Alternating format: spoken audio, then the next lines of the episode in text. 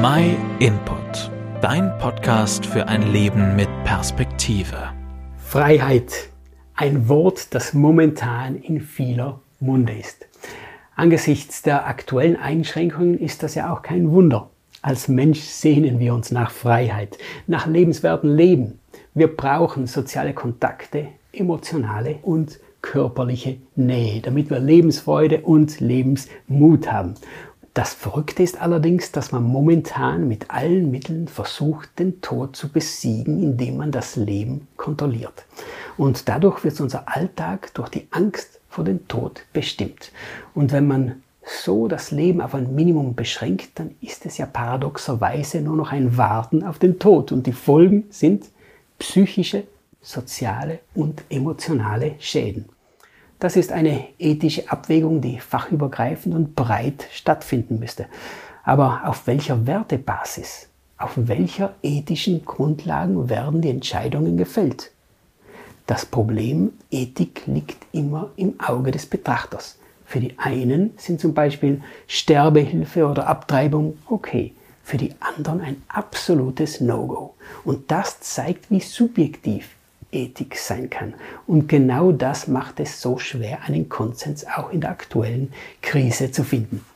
In der westlichen Welt gibt es eigentlich viele Gesetze, die ihren Ursprung in den Geboten der Bibel haben. Aber unsere Gesellschaft entfernt sich immer weiter von den biblischen Werten. Und damit verliert auch unsere Ethik ihre Basis. Und was bleibt, erleben wir meist so. Macht und Geld regiert die Welt. Vielleicht sollten wir uns wieder vermehrt auf die Werte der Bibel stützen. Ich bin jedenfalls davon überzeugt, dass es in unserer Welt längst nicht so hoffnungslos aussehen würde, wenn viele Menschen nach dem Willen Gottes fragen und leben würden. Wie wäre es, wenn wir selbst einfach mal ganz konkret damit in unserer Familie, am Arbeitsplatz oder in unserem persönlichen Umfeld anfangen würden? Klingt sehr herausfordernd und ist es auch. Wir schaffen das in der Regel auch nicht aus eigener Kraft. Aber Gott möchte uns Hilfe und Orientierung schenken und dazu auch Freiheit.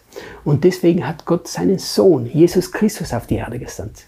In der Bibel, im Johannesevangelium steht, wenn euch also der Sohn, Jesus Christus, frei macht, seid ihr wirklich frei.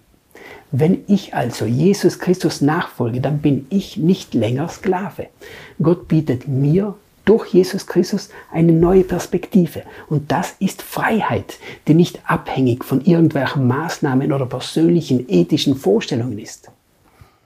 Möchtest auch du diese Freiheit erleben? Dann lese auch du in der Bibel und folge Jesus Christus.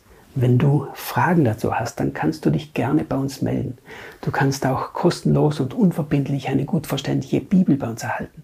Schau einfach vorbei auf unserer Webseite oder schreibe uns eine Mail an info at myinput.it. Vielen Dank, dass du den MyInput Podcast gehört hast. Wenn du mehr wissen willst, geh auf unsere Website myinput.it oder folge uns auf YouTube, Facebook und Instagram.